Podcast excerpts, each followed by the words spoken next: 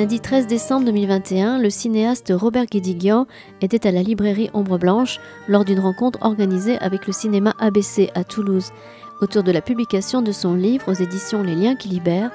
Les lendemains chanteront-ils encore?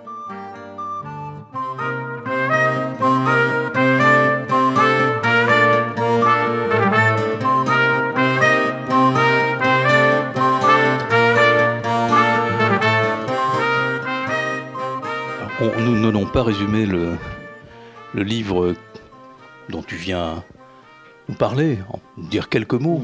Euh, on va peut-être essayer plutôt de tourner autour parce que la, lecture est, dense. Euh, il y a du travail, il y a beaucoup de travail, il y a du travail pour ceux qui, se sont exprimés, celui qui s'est exprimé, celui qui t'a aidé à t'exprimer et, qui l'a écrit avec toi.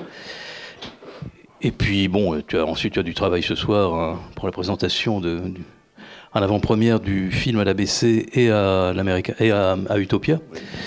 Donc, euh, et puis demain encore du travail pour la Cinémathèque, mais on s'en dira deux mots peut-être tout à l'heure, à la fin. Donc merci pour ta présence, ta présence à Toulouse qui est régulière depuis, depuis longtemps. Je crois que tu as présenté. Presque tous les films, oui.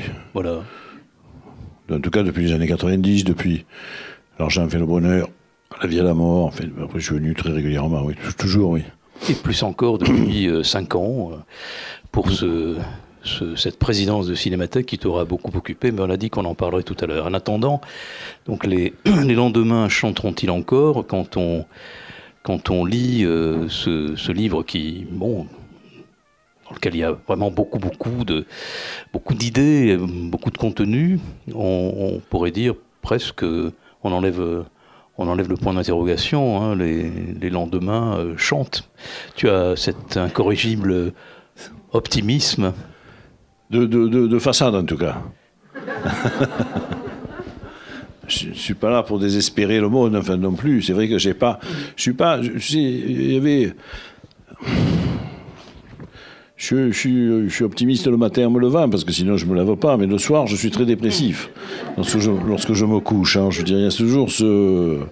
Tu sais, il y a la fameuse formule euh, de Gramsci, mais certains disent qu'il a, qu'il a piqué lui-même à Romain Roland, mais allier le pessimisme de l'intelligence à l'optimisme de la volonté, ou dans l'autre sens plutôt. Et je crois que c'est une dimension qu'on a tous, en fait. Je crois qu'on est tous. Euh, enfin, on peut pas être d'un optimisme BA. En même temps, se doit de l'être pour mener quelques combats, pour en réussir quelques-uns, pour en perdre beaucoup. Euh, voilà, il faut se remettre en selle en permanence. Donc j'essaie de d'avoir toujours de l'humour, y compris euh, jusqu'y compris dans des choses un peu plus théoriques, un peu plus sérieuses. Je crois même qu'en fait l'humour et le et le sens de la fête et le twist d'ailleurs, pour parler comme le reprendre le titre du film ce soir, a fait euh, on fait défaut à à toute l'histoire récente du mouvement ouvrier. Voilà. Le socialisme est toujours apparu. Je dis le socialisme, quand je dis socialisme, je dis en communisme aussi. Je fais pas des distinctions théoriques entre ces deux étapes-là de la construction, etc. Bon, peu importe. Je désigne par là cette grande idée émancipatrice du mouvement ouvrier du 19e siècle, et donc je dis indifféremment socialisme ou communisme, euh, pour, pour, pour, pour, pour, être plus, que ce soit plus commode. Et c'est vrai que je crois qu'il s'est jamais assez euh, euh, préoccupé de l'aspect émancipateur dans tous les secteurs de la vie, dans l'ensemble, dans la vie tout entière, dans la vie prise dans son ensemble. L'insistance mise à, à, à travailler que sur des rapports sociaux, les rapports économiques, sur des victoires à ce niveau-là, qui sont certes déterminantes, je continue à penser qu'elles sont déterminantes, mais a fait un peu oublier que toutes les, autres, luttes qu'il fallait mener, et puis, euh, et qu'il fallait les mener aussi dans la joie. Je veux dire, il y a une espèce de... Euh, pour changer le monde, il faut penser qu'il peut devenir beau. Il faut penser qu'il peut, peut être joyeux. Euh, sinon, on fait rien. Sinon, autant rester où on en est là. Donc si on se bat, c'est aussi pour cette raison-là. C'est pas que pour ne plus être exploité. C'est pas, ça, c'est des bonnes raisons, des très bonnes raisons. Mais c'est aussi pour se marier un peu plus, si j'ose dire. Donc c'est pour danser le twist. C'est pour réconcilier socialisme et twist. Voilà. C'est ce que j'essaie de faire dans le film que vous verrez ce soir. Fait pour certains le verront ce soir, d'autres une autre fois. Alors ce livre ne manque ni, de joie ni d'humour, mais il manque surtout pas de, sérieux. Alors on va revenir au point d'interrogation. Parce que tu vas nous raconter comment et pourquoi ce livre est né.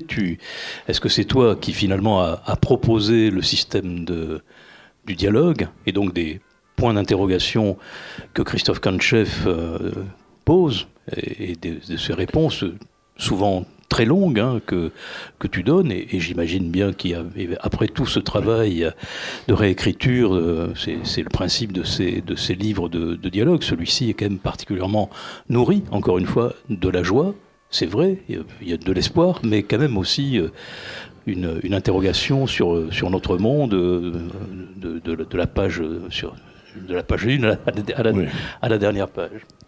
Ben, je crois que je crois qu'on est obligé de, de, se poser la question, surtout quand on a un petit peu de, temps entre deux films. Et j'ai été retardé dans mes activités de cinéma, on va dire, parce que à cause du Covid, justement.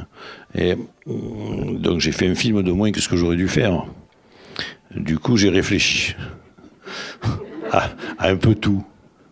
Et un petit peu tout ce qui fait nos vies. En tout cas, tout, ce qui fait la mienne. Et ce qui fait la mienne, quand même, il y a une grande partie de ma vie qui est liée à, cette foutue histoire de communisme, bien sûr. Puisque je suis tombé dedans quand j'étais petit, carrément. À 14 ans, quoi, grosso modo. Peut-être même avant, inconsciemment, et puis consciemment à 14 ans. Mais euh, tout simplement parce que je suis né dans un quartier ouvrier, parce que mon père était ouvrier, parce que je voyais que mes parents souffraient, enfin souffraient, travaillaient beaucoup en tout cas, voilà. Mais il y avait le joie de vivre malgré ça. C'est pour ça que je, reviens sur le terme souffrir. Tout ça m'a fait penser que j'ai appris, j'ai vu très vite qu'on pouvait peut-être inventer un autre monde. Et, là, je suis tombé évidemment, inévitablement, sur, sur Marx, sur le manifeste du Parti communiste, hein, celui de 1848. Et puis après, sur tout ça, voilà. Mais je, dois dire que je suis rentré quand même dans, le, dans ce, moment-là, au moment, dans ce moment-là, dans, cette, sensibilité, dans cette idéologie, appelez ça comme vous voulez, dans cette philosophie, à un moment où, où. Elle essayait de se bâtir dans l'union, en fait. C'est-à-dire que je suis arrivé là, au, en plein moment de l'union, de, ce qu'on a appelé l'union de la gauche, donc, de la constitution du programme commun, en 60, qui, qui, qui a été signé en 1972. Donc moi, j'avais 17 ans à ce moment-là. Donc j'ai quand même passé une bonne partie de ma vie à croire que c'était absolument possible et réalisable, c'est-à-dire que nous allons y arriver, que nous allions y arriver, pardon, pardon. Un prof de français devant moi, il me, regarde de travers. et, euh, et, donc, c'est vrai que ça, c'est une perspective. on ne pensait pas, ou on ne pensait pas trop, était secondaire ce qui se passait dans le reste du monde, en tout cas, ce qu'on appelait le socialisme à la française était euh, bah, était pour, euh, pour, pour, pour, là pour les jours euh, qui, qui, allaient arriver voilà se battait tous les jours pour ça et ça m'a donc ça me donne ça me donne ça m'a donné à penser une chose extrêmement euh, que, que j'ai un peu que j'ai dans le dans le livre pardon que je pourrais continuer à développer qu'en fait je pense que ce qui est arrivé de plus grave au mouvement ouvrier euh, depuis sa naissance c'est la la, séparation tragique, la coupure entre réformisme et révolution, qui me semble être de plus en plus, vu d'ici, une, vraiment une, absurdité. Et pour ça, c'est arrivé. Ce débat arrive tout de suite après Marx, même du vivant de Marx. C'est-à-dire, qu'est-ce qu'on fait Qu'est-ce qu'on fait avec ces ouvriers qui, là, pour le coup, souffrent à, ce moment-là, très très certainement, avec les enfants qui travaillent dans les mines, etc. Je ne vais pas vous raconter le capitalisme du 19e siècle, mais bon, qu'est-ce qu'on fait? Est-ce qu'on n'améliore pas leurs conditions de travail? Est-ce qu'on euh, est qu'on est n'essaie pas de prendre le pouvoir pour changer les choses? Est-ce qu'on ne fait pas de syndicats pour essayer de gagner un peu plus d'argent et de travailler un peu moins, etc., etc., des congés, bon, tout ce que vous savez comme moi. Et est-ce que ça, ça nuit à l'idée révolutionnaire, à un changement plus radical Voilà. Bon, et puis la sur ces circonstances, il y a la faillite de la deuxième internationale en 14, où tous les partis social-démocrates, il n'y avait que des partis social-démocrates à ce moment-là, hein, évidemment, les partis communistes n'existaient pas, votent les crédits de guerre, et Jaurès meurt, est assassiné, Rosa Luxembourg est assassiné, quelques temps plus tard, Gramsci est en prison, et Lénine fait la révolution dans un petit pays arriéré, etc., etc. Et il la fait en quelques heures.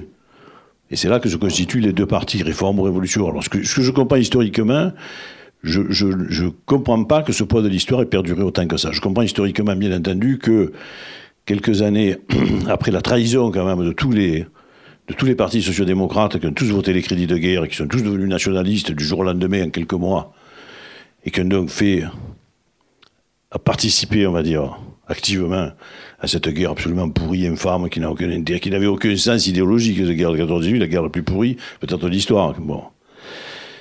Je comprends que quelques temps plus tard, les, ceux qui avaient survécu, je veux dire, à cette catastrophe, dont Lénine d'ailleurs, n'aient pas eu très très confiance quoi, dans ceux qui avaient voté les crédits de guerre, bien entendu. Donc, mais ce point de départ est vraiment, est vraiment tragique, quoi.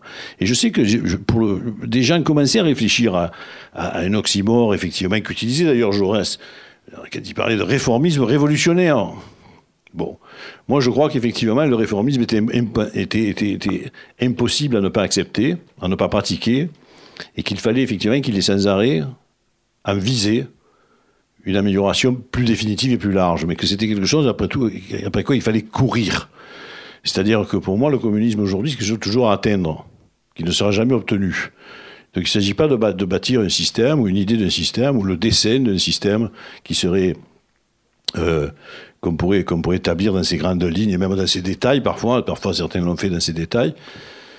Mais il s'agit de le vivre comme un impératif euh, catégorique, on pourrait dire. Il s'agit de vivre ça comme euh, une visée permanente. Quoi. Fais en sorte que tous tes gestes créent du communisme autour de toi. Alors je veux dire, c'est peut-être vrai, c'est peut-être une morale individuelle, et ça peut être une morale, évidemment, ça peut être la morale, ou, euh, j'aime bien parler de morale en politique, en fait. Et ça peut être la morale aussi d'un parti, ça peut être la morale d'une alliance entre réformisme et révolutionnaire. Bref, il faudrait, je pense, refaire le congrès de Tours à l'envers. Et c'est ce qui a. Et c'est ce qui d'ailleurs, dans tout l'Occident, il faut quand même justement que je, si on a un peu de temps pour réfléchir, on s'aperçoit, on regarde et, on voit que dans tout l'Occident, il n'y a jamais eu de révolution. Euh, c'est-à-dire jamais, quoi. Jamais, sans union, il y a eu une prise du pouvoir de la gauche dans aucun pays occidental. Jamais.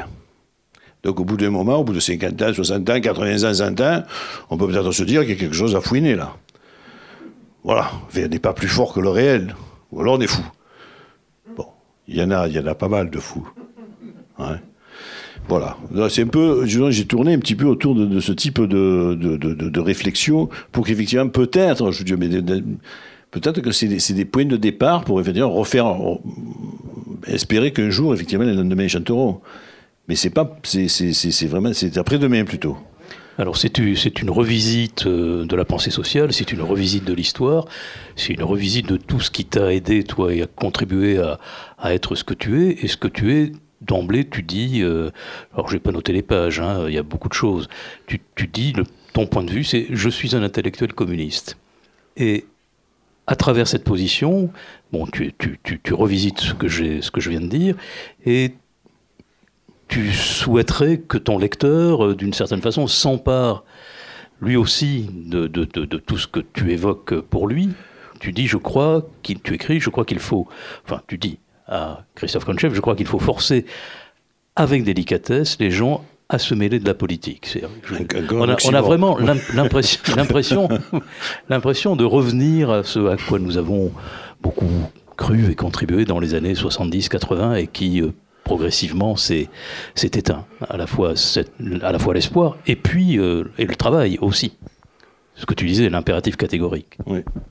Oui, oui, je pense qu'il faut effectivement que tout le monde refasse de la politique de manière très, très active, sous des formes qui ne sont pas forcément d'ailleurs les mêmes, mais sous des formes aussi, et c'est là que je, que je où j'interviens aussi contre quelque chose qui me, sous des formes qui, euh, si on n'accepte pas la question de la prise du pouvoir, sous des formes qui doivent quand même s'organiser. C'est-à-dire, il n'est pas, il n'est pas. J'ai eu plusieurs débats d'ailleurs euh, sur, sur, sur, ces questions-là avec des, des mouvements, des associations, même à Marseille, avec des associations autour de la rue d'Aubagne, par exemple, ces immeubles qui se sont effondrés il y a trois ans, vous savez, euh, ça a créé, ils ont créé un comité de soutien très, très, puissant d'ailleurs, très actif. effectivement, tous ces gens, souvent, les gens qui participent à ce, à ce mouvement-là refusent l'organisation, en fait. Et bon, moi je continue à penser que si on veut prendre le pouvoir, il faut quand même une organisation d'une manière ou d'une autre. Non seulement prendre le pouvoir, mais et ça par rapport à ce que tu viens de me, dire, et aussi par, par rapport à l'idée de, de, transmettre quand même des luttes, quoi, de garder un fil toujours tendu. Je dire, une organisation, ça assure aussi une pérennité, quand même, une, une transmission, une pérennité des combats, un apprentissage, etc. etc. on n'a pas oublié. Je suis sûr que tous les D'ailleurs, tous les gens que je rencontre dans ce moment qui ont 20 ans ne savent pas qui est Gramsci, ne savent pas qui est le roi de Luxembourg, ne savent pas, ça va pas, pas trop, pas toujours reste non plus, pas trop, un peu plus parce qu'il est français, mais, bon, parce qu'il est toulousain, mais un fait, ou du moins qu'il a été ici assez souvent. Mais il y a cette espèce de nécessité.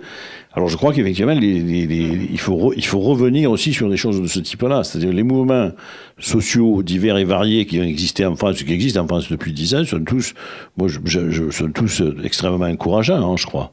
Et la plupart du temps, ils ont raison dans leur action. Mais c'est comme s'ils étaient des des intermittents du militantisme, quoi, des intermittents de l'action, des, comme on dit, des intermittents du spectacle, comme si. Donc, ils travaillaient sur une cause spécifique, très particulière, localisée. Ils se battaient parfois très bien. Parfois, ils perdent, parfois ils gagnent un peu, parfois ils gagnent beaucoup. Enfin bon, tous les cas se sont produits. Et puis, quand le mouvement est fini, justement, ça, ça ne continue pas, ça, ça, ça s'autodissout. Alors, c'est à la fois extrêmement important, je crois, pour, freiner effectivement le développement qui semble inéluctable du monde dans lequel on vit, et qui est le développement capitaliste, disons-le comme ça, plutôt que de dire libéralisme ou néolibéralisme, ce nouveau capitalisme-là. Pour ça, pour freiner, ça compte pas mal, mais pour proposer autre chose, ça, n'existe pas trop. Et, et, ça nous propose surtout, et puis surtout, il n'y a pas d'alternative de prendre un petit peu plus de pouvoir. Et prendre le pouvoir, ça me semble quand même continuer à être une problématique qu'il faut, qu'il faut connaître, quoi, parce que il y a des choses qui ne se règlent pas que dans le mouvement. Il faut quand même avoir une action sur, euh, sur les choses évidemment nationales, euh, internationales, européennes, etc., etc. Je ne peux pas que, que se préoccuper d'une cause locale, hein, aussi, aussi passionnante soit-elle. Et souvent, souvent même, c'est des résumés ou des condensés de choses qui sont, qui sont plus, plus larges, plus, plus universelles, plus. Mais malgré tout, euh, ces combats locaux ne suffisent pas. Alors, il faut occuper le terrain. Tu, fais effectivement référence à Gramsci régulièrement, et voilà, la guerre de position consiste à devenir hégémonique culturellement. Conquérir, cela veut dire occuper le terrain, tous les terrains, pour gagner la guerre des idées. Aujourd'hui, euh, on a perdu. On, est loin. Hein. Oui, oui, oui. Non, non, Mais toi, ton travail donc d'intellectuel communiste, c'est quand même celui-là. Tu n'as jamais dérogé à cette, à cette idée de de bagarrer et de conquérir. Donc aujourd'hui, on y revient. Oui, parce que je, fais, je crois, ça par exemple, je trouve que le Gloria Mundi, dans mon film précédent, était absolument euh, euh, euh est parti en fait de cette de cette de, ce constat très très très très très sombre en fait que qu'effectivement la bataille des idées était perdue. C'est-à-dire que donc l'égoïsme avait envahi euh, et dévasté tous les liens, y compris les liens donc dans, dans Gloria Mundi, les liens pour ceux qui l'ont vu, y compris des liens syndicaux, des liens familiaux, des liens amicaux. tout ça n'existe, il n'existe plus rien du tout, plus aucune valeur de solidarité, si ce n'est que c'est pas une valeur, il n'y a qu'une course individuelle hein, comment s'en sortir. Quoi. Je tiens bon là. Donc c'est vrai que je, je, je, je, pensais. D'ailleurs, à ce moment-là, il, est arrivé que sur ce film, on me reproche effectivement de ne pas parler des luttes en cours. Bon, c'était pas l'objet. Dans un film, je crois qu'il faut être excessif. Je voulais au contraire parler de, de, tout ce qui n'allait pas. Je voulais faire un constat violent de ce qui n'allait pas. Ce qui ne veut pas dire que j'ignorais effectivement ce qui se passait à ce moment-là. Par exemple, à ce moment-là, pendant qu'on tournait, il y avait les gilets jaunes qui, qui bon, j'ignorais pas les gilets jaunes, mais je vous dis, un film n'est pas fait pour être pour parler des choses de manière exhaustive, il doit, il doit je crois, provoquer une réaction à partir d'un excès. Quoi. C'est une tragédie, soit une comédie. En fait, un film doit tenir, doit tenir des parties prises jusqu'au bout, ne pas raconter le réel dans son entier. Euh, c'est là, d'ailleurs, c'est pour ça que je trouve que c'est plus facile quand on s'abstrait un peu. C'est-à-dire, c'est plus facile dans un livre qui n'est pas une œuvre d'art que dans, une œuvre d'art, où effectivement, on peut moins tenir tous les fils de la compréhension d'une société. Mais donc devenir, euh, je, reviens à devenir hégémonique culturellement et on va pas empiéter sur le dialogue qu'il y aura ce soir avec toi sur le twist à Bamako. Euh, voilà, voilà une nation, l'Amérique, l'Amérique du Nord, les États-Unis, qui eux ont, été, euh, avec justement, tu le dis dans ton livre, avec le twist, ont été finalement plus forts que l'esthétique communiste et, et même l'espoir communiste. Mais je crois qu'effectivement, ils ont gagné par, par, par, par, par, par la joie, je crois, par le, par le sourire, quoi, par le, par le cow-boy américain, par le, par le, effectivement, par le cinéma aussi d'ailleurs. Mais, mais, regardez comment, effectivement, à la fin de la, à la, fin de la Deuxième Guerre mondiale, le, pourtant le maillage du territoire, par exemple, pour, euh, pour que les Russes fassent civilisation, hein, je veux dire, était quand même beaucoup plus propice aux Russes, aux Soviétiques que, que, aux Américains. Il y avait effectivement des syndicats très forts, un parti très fort, etc. etc. Et, tout ça a été balayé par le chewing-gum, par le sourire ravageur des boys. Et, voilà, c'est comme ça. Je veux dire, c'est bien que, si bien ça illustre, c'est une bonne illustration de mon hypothèse. C'est-à-dire, je crois que euh, il faut effectivement, dans une, dans une reconquête aujourd'hui, il faut la mener avec des moyens qui soient à la fois des moyens euh, effectivement culturels, et culturels du, côté du spectacle, du côté des, des, fêtes. Ceci, ça a existé. Dans les moments où, vous voyez, il y a toujours eu aussi des chorales, des, des, des, fêtes, des maisons des fêtes, des salles des fêtes, etc., etc. Aussi des kermesses, voilà. Mais je crois que c'est effectivement très important d'arriver à, à, mener ce combat avec une espèce de, de oui, d'exaltation, de, sens du spectacle, de mise en forme. En fait. Je crois qu'il faut réfléchir aux formes. Alors je reviens à ce terme de, conquérir, parce que actuellement le terme de conquérir, il est pris par un autre. Euh, qui lui a, donné à, son parti, enfin, ou à, son, groupe, ce, nom de, ce mot de reconquête. On ne va pas en parler, mais pour autant, et en attendant peut-être de reconquérir, euh, et de réactionner ce qu'il est possible d'actionner aujourd'hui politiquement dans la société française. Toi, tu, tu, tu parles de moments communistes, c'est-à-dire de, de, de, ces moments qui euh, existent. Tu, tu, en parlais à l'instant à propos de Marseille, mais voilà, c'est, tu, tu, es très, tu appuies beaucoup autour de cette notion de moment communiste. Tu peux en dire quelques mots ici? Oui, je crois ah, En attendant que les gens euh, te lisent, hein, évidemment. Oui, oui. je crois qu'effectivement, il faut essayer de. Une des manières aussi, je parlais de forme, une des formes, effectivement, c'est de créer du communisme autour de toi, de, de soi. D'abord, il y a du communisme qui est déjà là. Hein. Je prends des exemples comme par exemple la sécurité sociale. La sécurité sociale, on peut le tourner dans tous les sens, je veux dire, le regarder sous tous les angles. C'est du communisme euh, pragmatique, hein. c'est du communisme réalisé, la sécurité sociale. Hum, c'est bien pour ça qu'elle est attaquée en permanence d'ailleurs. Euh, mais je crois qu'il faut essayer de, de créer, donc de prêcher aussi par l'exemple, donc, que je disais par le spectacle et par des nouvelles formes, par l'exemple aussi, c'est-à-dire qu'on peut, je crois, euh, dans, un, dans, un, dans, un, village, dans une entreprise, dans, un, dans une. en fabriquant un film, mais bon, ça c'est.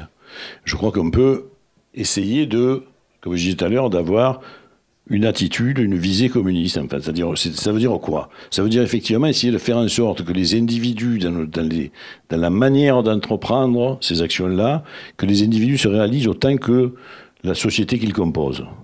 C'est-à-dire cette espèce de... Puisque le communisme n'est jamais que la société qui propose le plein épanouissement des individus citation de Marx que je reprends là, qui, est la moins citée du monde, en fait, puisqu'en général, on considère que, que le communisme s'oppose à l'individu. Je pense que c'est exactement le contraire. C'est une société où, effectivement, individus et société sont, euh, euh, sont en harmonie. Donc, on peut essayer de créer ça à travers un projet commun et à travers le partage du, travail, du fruit du travail de ce, de ce projet commun.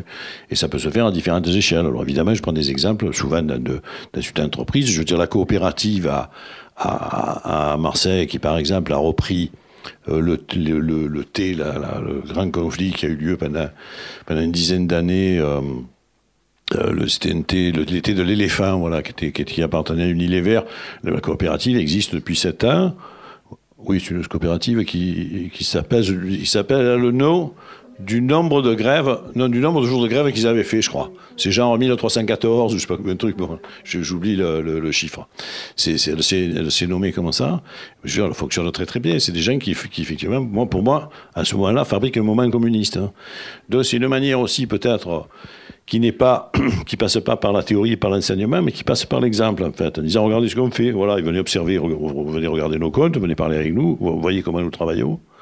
Et nous avons, nous créons là un moment que j'appelle donc communiste. Je, fais juste à nouveau un tout petit détour par le, par le terme de reconquête, et bon, parce que tu, tu nous le rappelles hein, dans, dans, dans, ces entretiens, il n'y a de populisme que de droite, là tu es très affirmatif, et euh, évidemment quand on parle de, de, populisme évidemment de droite, on ne peut pas ne pas penser à identité. Et j'ai beaucoup aimé cette, cette formule que, qui est la tienne, tu dis l'identité c'est la biographie. Oui, je crois. Je crois. Je crois que l'identité n'est pas n'est pas un sujet euh, politique en fait. Ça ne regarde pas la politique, l'identité du tout.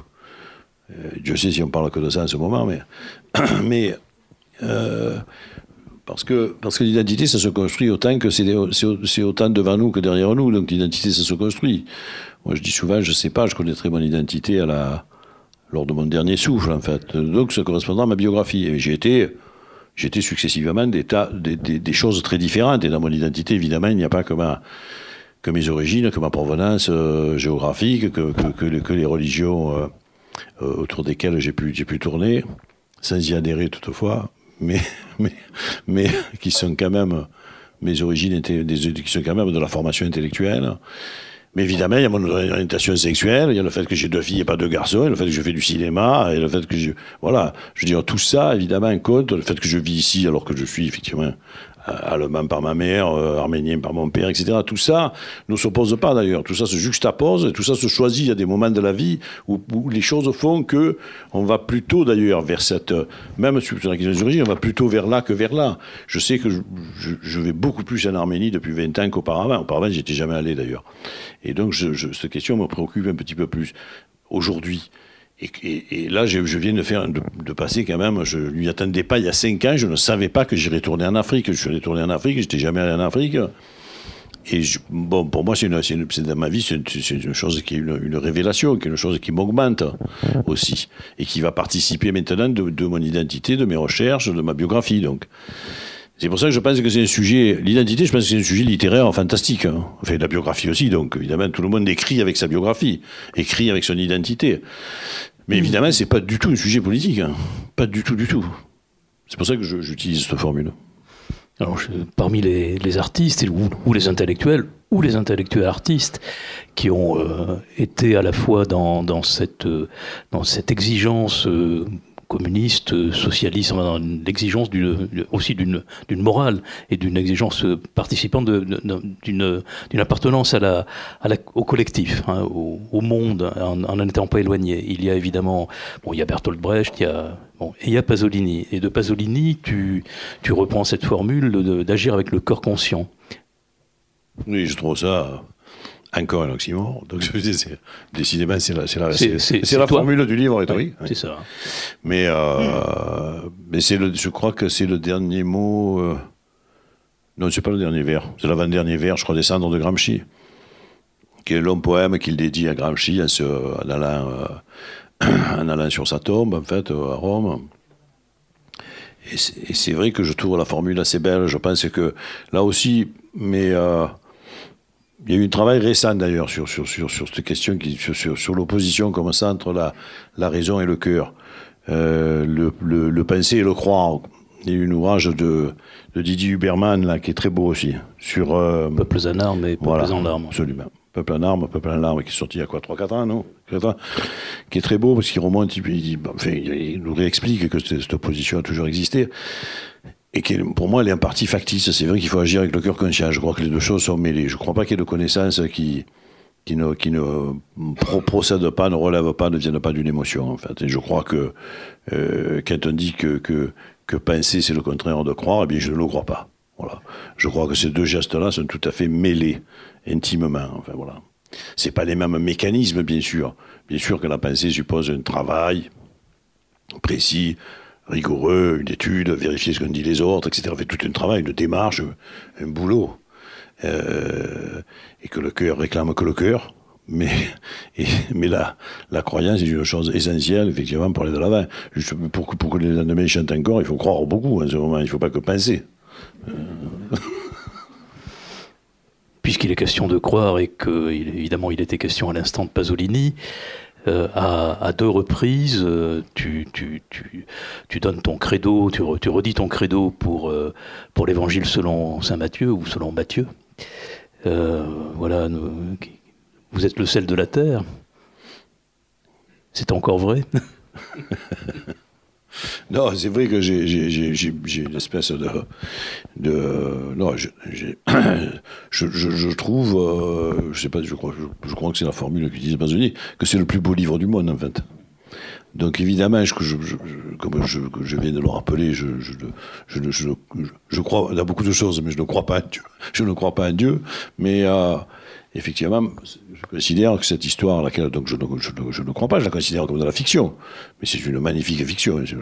Peu d'histoires sont aussi riches que celle-là, euh, avec toutes les idées qu'elle trimballe, bien sûr, mais effectivement du sacrifice, du pardon, de la bonté en fait, voilà, qui est, souvent d'ailleurs un gros mot, effectivement, dans le monde dans lequel on vit.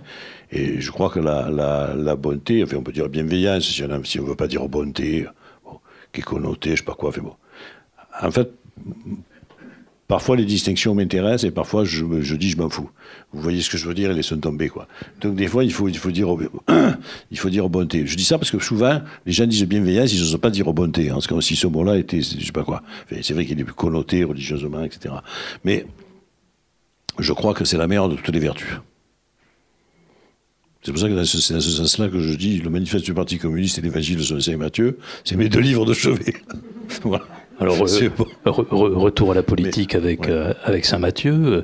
il est plus aisé pour un chameau de, passer par, le trou du, par, le trou d'une aiguille que pour un riche euh, d'arriver au, royaume des cieux. Euh, là, on ne peut pas le savoir le riche qui arrive au royaume des cieux, on ne le sait pas. C'est une proposition. On n'a pas vraiment accès. C'est une proposition. C'est une proposition. Mais, euh, mais euh, non, le moment, évidemment, il y a aussi les marchands du temple. Je dirais qu'il y a quand même un moment euh, très révolutionnaire. Il y a l'opposition à la colonisation hein.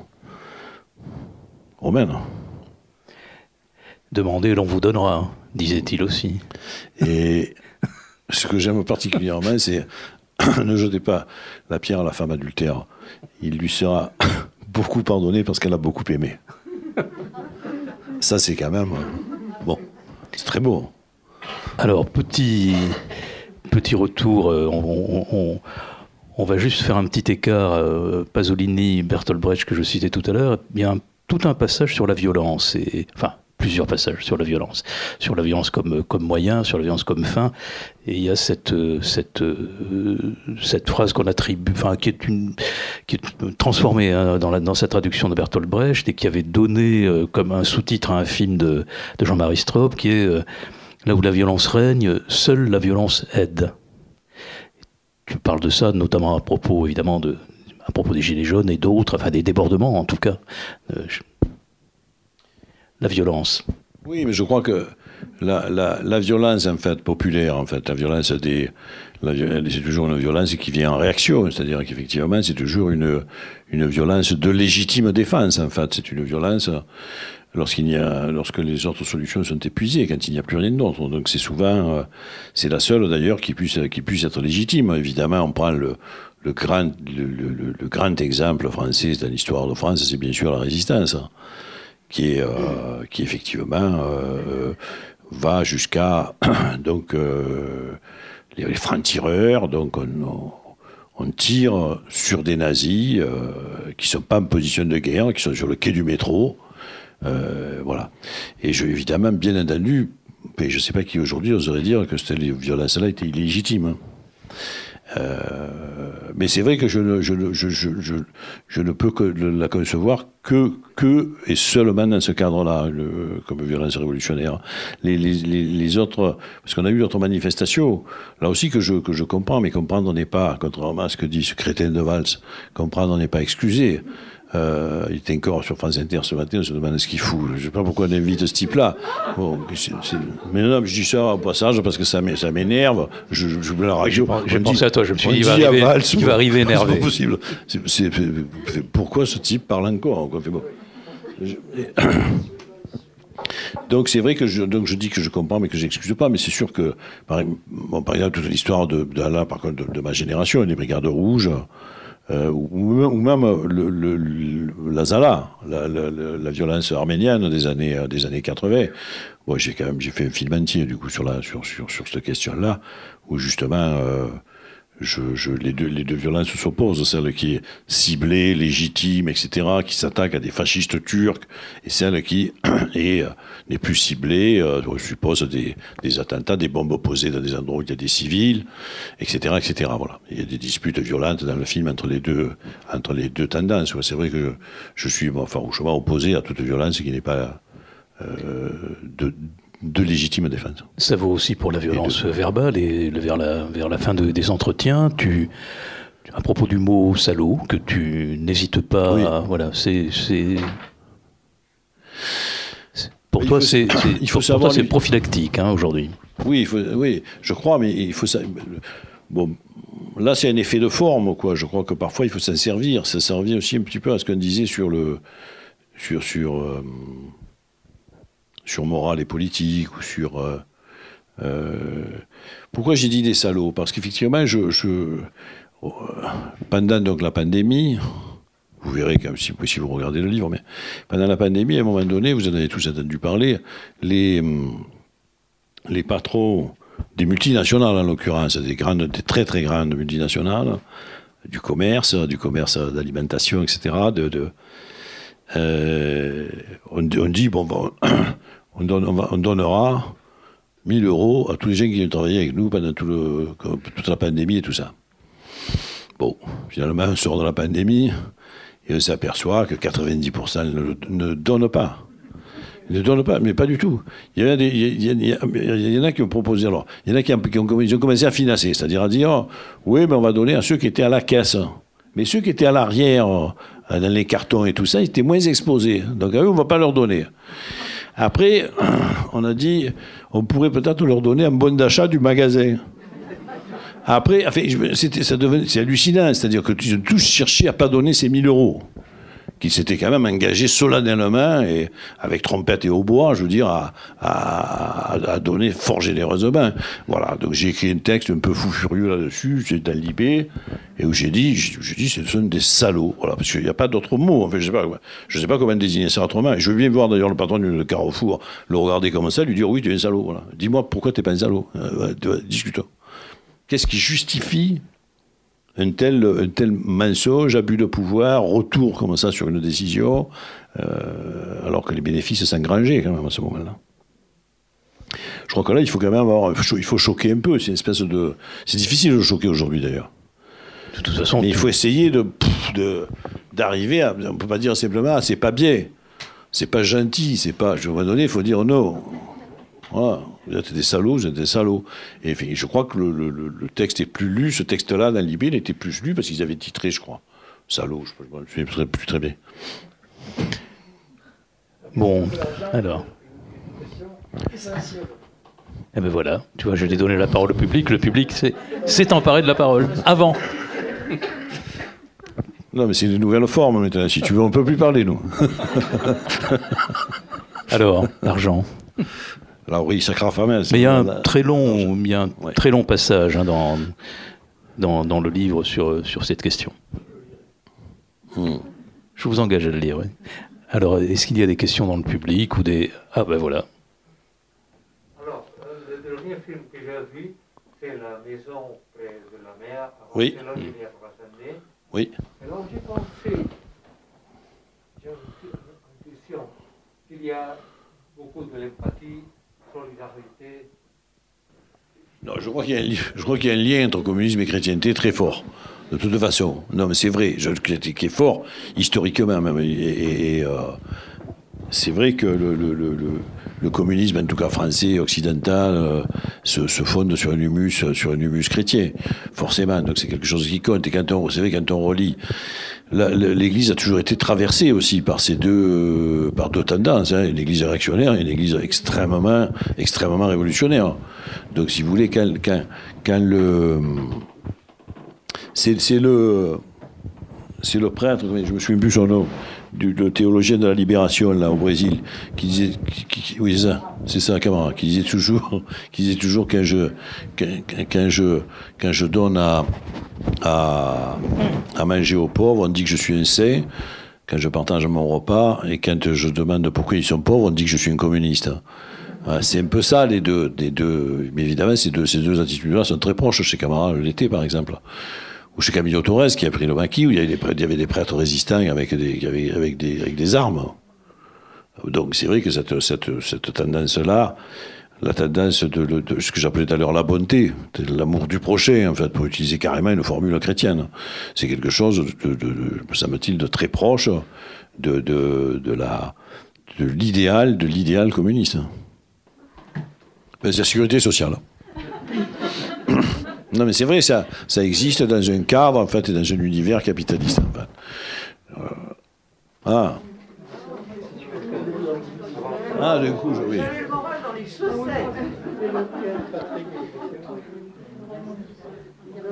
Parce que je l'ai écrit le soir.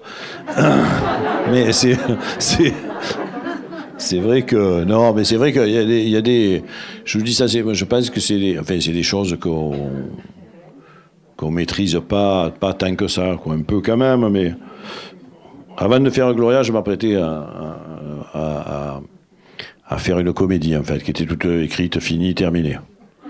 Et j'ai, pas. Et un jour, comme ça, je me suis dit, je peux pas faire ça, c'est pas possible.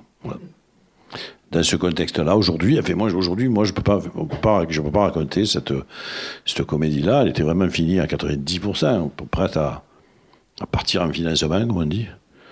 Et, il y a trois semaines, j'en ai écrit Gloria. J'ai appelé, j'ai appelé mon ami Valetti qui, a dû se dire ça y est, il fait encore une crise, on va voir ce qui se passe. Je lui ai dit, on a tout changé, ça n'a rien à voir avec la comédie que je voulais faire. Mais je sais pas, je peux rien dire si ce n'est que c'était, effectivement mon humeur du moment. C'est une urgence en tout cas pour moi à, à raconter cette, cette, défaite justement, j'allais dire cette défaite idéologique, quoi, cette, où effectivement tout le monde devient. Euh, euh, c'est vrai que, ben, je sais pas, le personnage que joue Ariane est raciste. Euh, c'est affreux, quoi. Euh, on a les deux Thénardier, le couple infernal, là, qui, sont. On les appelait les Thénardier sur le tournage pour quand même se, se marrer un peu. Enfin, fabricant, on rigole quand même, même quand on fait des films très durs. Bon. Et c'est vrai qu'il n'y en a pas eu. une défaite humaine. Bien sûr, oui, bien sûr. Il n'y a que ce personnage un peu un surplomb qui est là, qui est un peu le, celui qui sort de prison, bon, qui, qui croit encore qu'avec avec quelques haïkus, euh, mais il se sacrifie.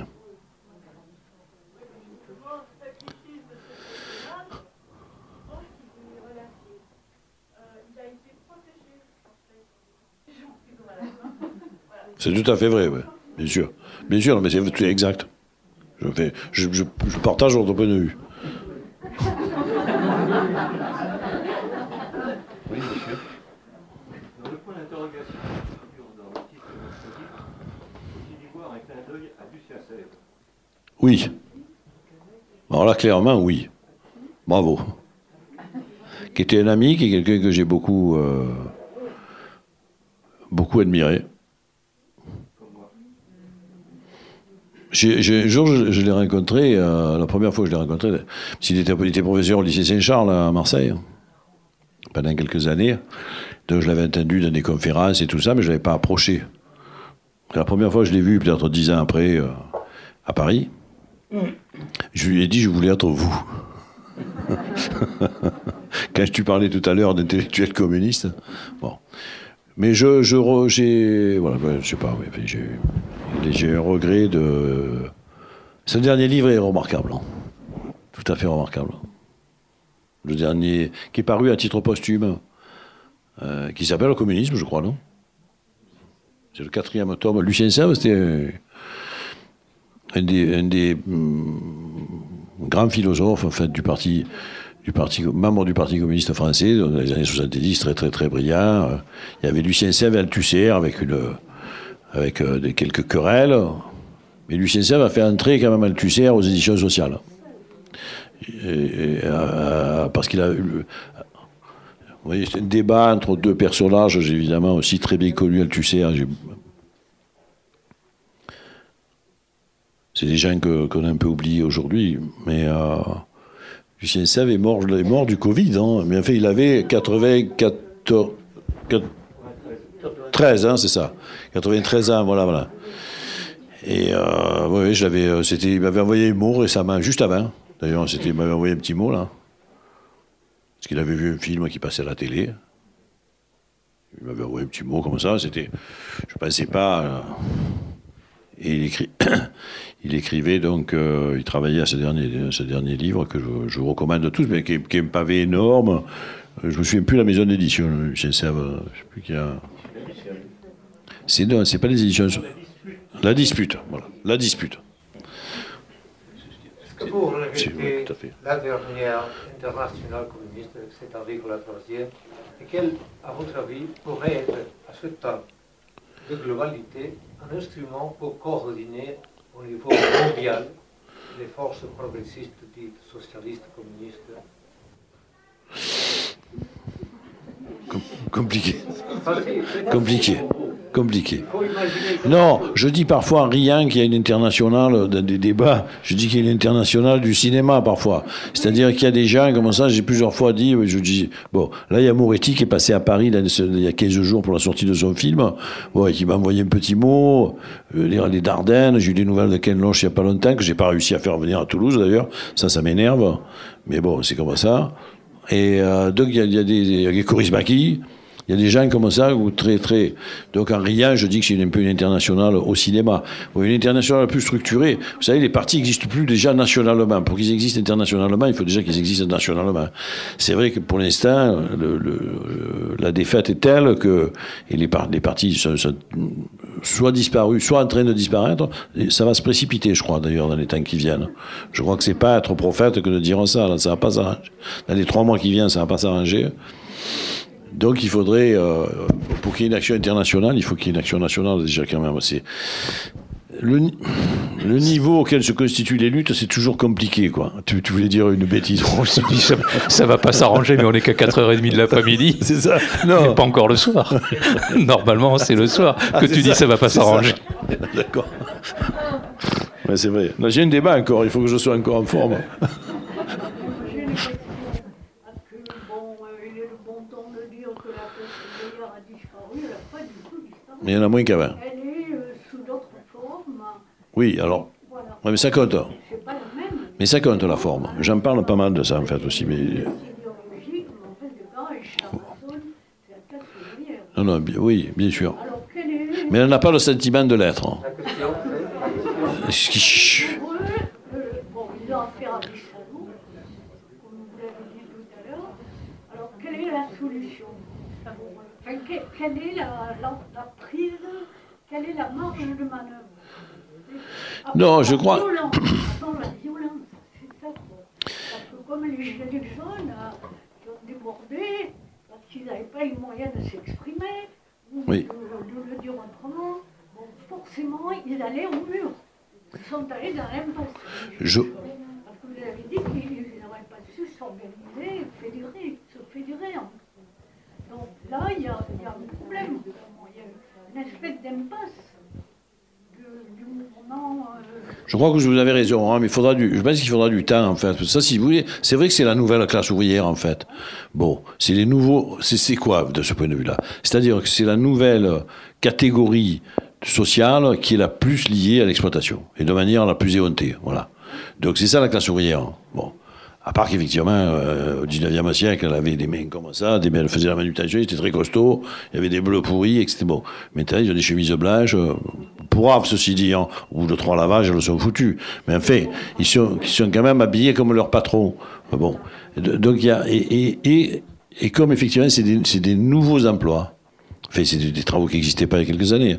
Dis, C'est vrai, c'est vrai, c'est des gens qui n'ont pas, qui ont pas pris conscience. Là, il y a un relais qui n'est pas passé du tout. Quelqu'un qui allait travailler sur les quais à Marseille, par exemple, effectivement, il allait travailler et son oncle ou son père avait travaillé là. Il y avait bon, c'est une activité qui se poursuivait. Là, c'est une nouvelle activité. C'est vrai que les gens qui travaillent là n'ont absolument pas conscience. Ils ne peuvent pas d'ailleurs avoir conscience qu'ils appartiennent à la même classe sociale, appelons ça comme ça. Donc, euh, voilà.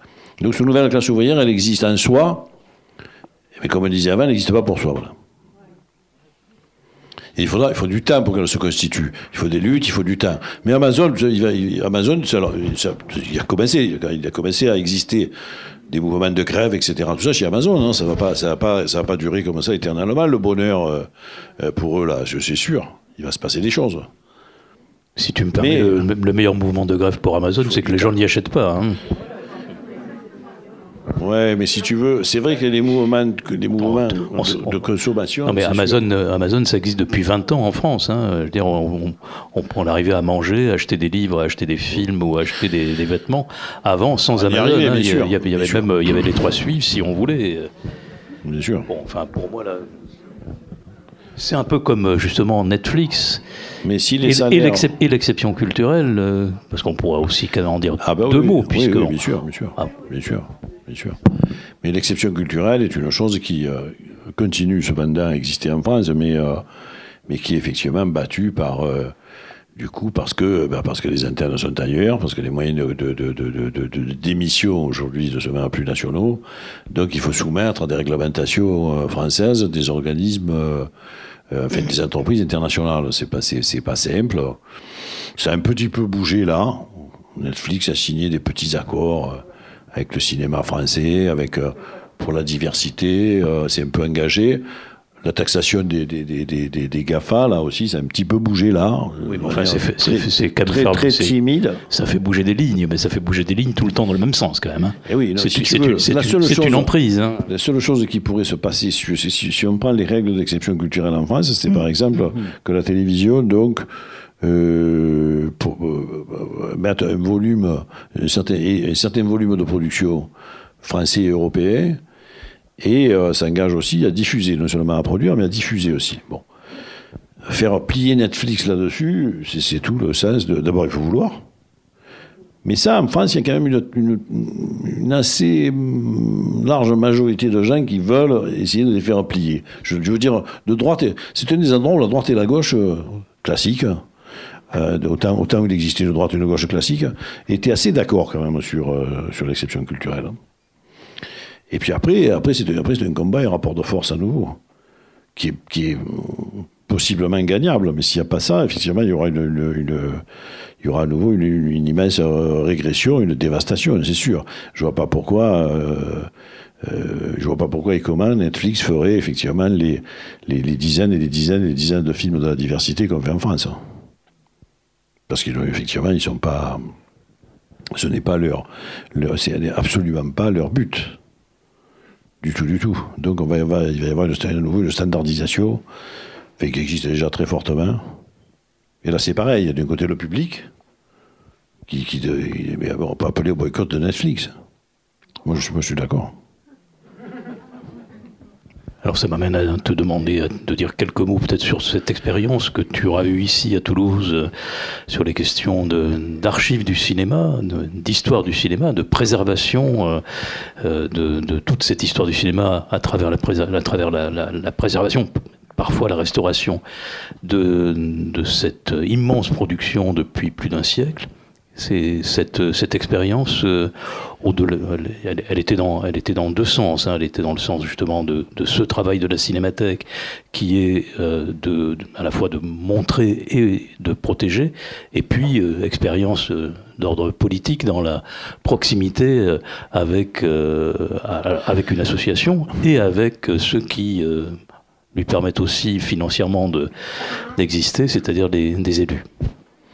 Bah, très, euh, comment dire, évidemment, ça, ça m'a, on va dire, ça m'a, confirmé, si tu veux, la nécessité, et surtout, surtout par les temps qui courent, je veux dire, avec la, avec ce que le cinéma est en train de, perdre, euh, pas qu'à cause des plateformes, mais aussi à cause de quelques réflexes qui ont disparu, j'espère provisoirement, tout simplement d'aller sortir et de mettre un pied dans une salle de cinéma. Donc, euh, dans un contexte pareil, je veux dire, conserver effectivement euh, l'histoire, la trace de ce qui s'est fait avant, le- la quantité de films, d'œuvres, de chefs-d'œuvre, de, même de films parfois moins réussis, mais qui ont des qualités de, de, justement de témoignages des époques dans lesquelles ils ont été euh, réalisés. Donc tout ça est d'une nécessité, j'allais dire, encore plus euh, vitale que ce que ça l'était il y a 10 ans, 15 ans, 20 ans. Je crois que les, euh, cinémathèques deviennent d'autant plus vitales que c'est que c'est un art qui, qui, qui est en train de prendre des coups de toutes parts.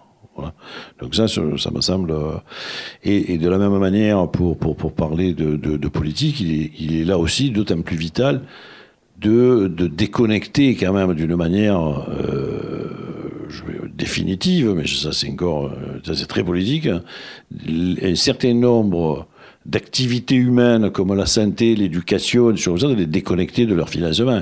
C'est-à-dire que si les, le public, donc si l'argent public ne, finance pas les cinémathèques, la culture, l'école, la santé, je veux dire, tout ça est amené à régresser. Je veux dire, bon, évidemment, on le voit à l'hôpital, parce que même là, avec cette vague qui a lieu en ce moment et qui, est, euh, et qui risque d'être encore plus mal vécue, si jamais ça continue, j'espère que non, mais si ça continue et qui risque d'être plus mal vécue que la première, parce qu'en fait l'hôpital est en plus mauvais état que ce qu'il était au moment de la première vague, bon, c'est quand même c'est comble. Ça ne devrait pas du tout arriver, c'est absolument anormal. Donc là aussi, c'est-à-dire justement, soit on crée effectivement, j'allais dire, du communisme, effectivement, déconnectant un certain nombre de choses de, leur financement, donc en les, en les, rendant, en les rendant au public, enfin, aussi si elles ont déjà été, mais parfois elles l'ont été au public déjà. Et, c'est vrai qu'on on voit s'installer un désert, en fait, un désert culturel qui est, qui est, euh, qui, est terrifiant qui est terrifiant. Donc j'ai appris ça aussi. J'ai appris qu'effectivement, j'ai appris que ça confirmait la nécessité pour tous les pouvoirs publics, donc pour toutes les tutelles, en fait, de d'y aller quoi sur ces sur ces fonds-là et ça et même si ça veut dire des choix dire ça s'arbitre les finances d'une d'une ville d'une région ou d'une ou d'une municipalité ou d'un État voilà il y a des arbitrages je veux dire peut-être qu'il faut pas tout payer voilà mais on paie ça et pas ça donc les questions il y a des choses qui doivent être absolument prioritaires les politiques ne peuvent pas par rapport à des, à des questions comme ça ne peuvent pas continuer à faire ce qui se fait dans toutes les démocraties occidentales, du saupoudrage, essayer de flatter tel électeur, tel électeur, tel électeur, en filant deux balles, trois balles, deux balles, 2,5, etc., etc.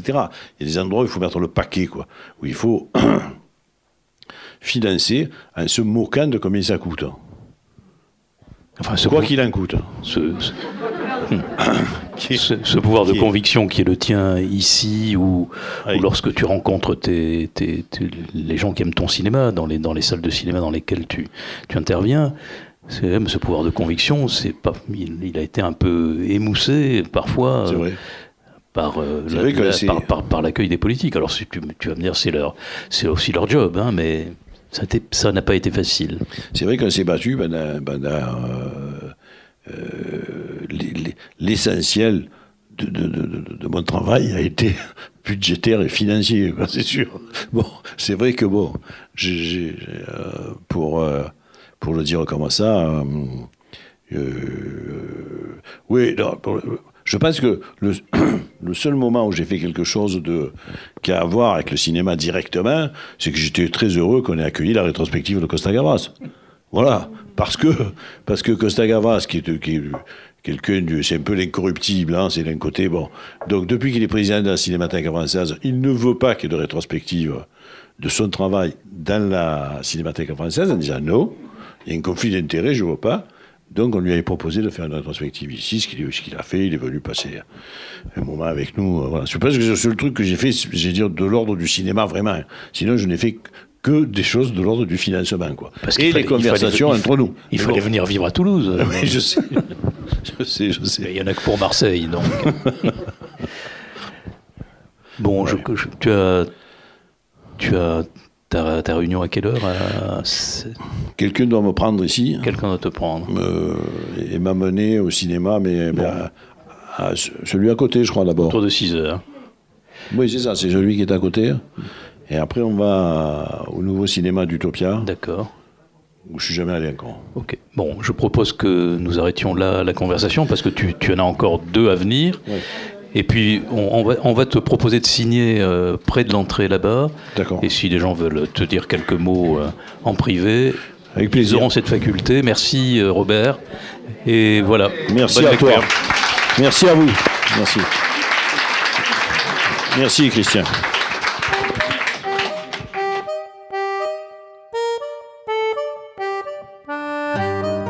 C'était Robert Guédiguian lors de la présentation de son livre Les lendemains chanteront-ils encore? Édition Les liens qui libèrent à la librairie Ombre Blanche le 13 décembre 2021. Son dernier film Twist à Bamako est sorti sur les écrans le 5 janvier 2022. La rencontre que vous venez d'écouter était organisée en partenariat avec le cinéma ABC, réalisée et mise en onde par Radio Radio.